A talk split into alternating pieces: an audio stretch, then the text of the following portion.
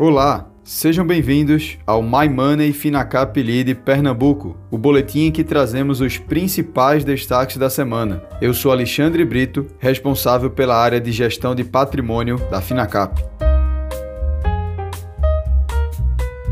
O Ibovespa fechou a semana em alta, em meio à interrupção nas quedas das empresas que compõem o índice de materiais básicos. O ambiente também foi marcado por uma percepção generalizada de diminuição de risco, que ficou refletida nas taxas dos juros futuros. Esses contratos de juros futuros tiveram sua maior queda semanal desde o início de abril. O movimento tem como catalisador o reconhecimento pela área econômica do governo de que o cenário fiscal para este ano está melhor do que se previa. A projeção inicial era de que a relação entre a dívida bruta e o PIB fosse de 87,2%. Porém, a nova estimativa aponta para uma tendência de um número menor e a possibilidade de ficar, inclusive, abaixo de 85% do PIB para este ano. O governo e a cúpula do Congresso Nacional fecharam na segunda, dia 24, um acordo sobre o fatiamento da reforma tributária.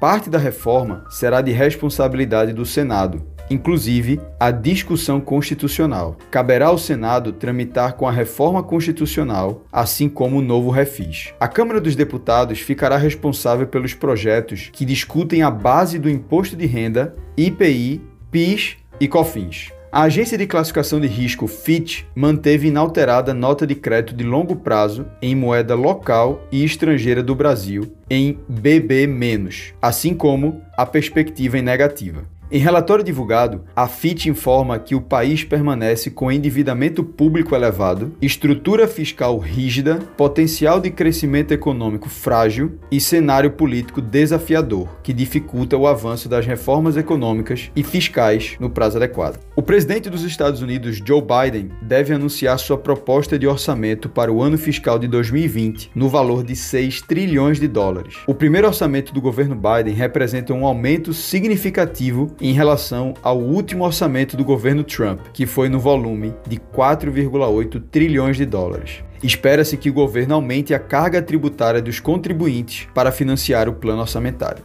A projeção dos Estados Unidos para 2031 é que os gastos públicos devem subir para 8,2 trilhões de dólares. A dívida pública dos Estados Unidos crescerá dos atuais 100% do PIB previstos para este ano para 117% na próxima década, superando inclusive o recorde do fim da Segunda Guerra Mundial. Em relação às empresas, a Petrobras prevê investir 300 milhões de dólares até 2025 para aumentar a eficiência e melhorar o desempenho operacional de suas cinco refinarias no eixo Rio-São Paulo. Os investimentos já estavam contemplados no Plano de Negócios 2021 a 2025. A Azul conversa com arrendadores de aviões para preparar um plano cujo objetivo é comprar a Latam Brasil, conforme apurou o valor econômico. As tratativas com a rival, que tem sede no Chile, não têm surtido efeito. A Latam Group deve apresentar até julho seu plano de recuperação judicial em Nova York. A Azul poderia entrar nesse processo fazendo uma oferta para comprar a operação no Brasil, com apoio das empresas de leasing de aviões que estão no grupo dos principais credores da Latam Group. Até o momento, não há proposta formal e nada deve ser oficializado antes de a Latam Group apresentar seu plano de recuperação aos credores. A notícia fez com que as ações da Azul disparassem mais de 10% no pregão de quarta-feira, dia 26. A Stone planeja se aproximar das varejistas a partir da compra de 4,99% do Banco Inter, pela qual desembolsará 2,5 bilhões de reais. O investimento busca criar sinergias entre a companhia de pagamentos, forte entre pequenos lojistas, e o marketplace do Inter, que já conta com a base de 11 milhões de clientes. A sinergia é a complementaridade de produtos e serviços para conectar compradores e vendedores, com a oferta de produtos financeiros e um grande canal de vendas. A Stone, pelo menos por hora, não pretende ter um banco próprio, como fizeram PagSeguro e XP. Este foi o boletim My Money Finacap Lead Pernambuco. Até a próxima semana.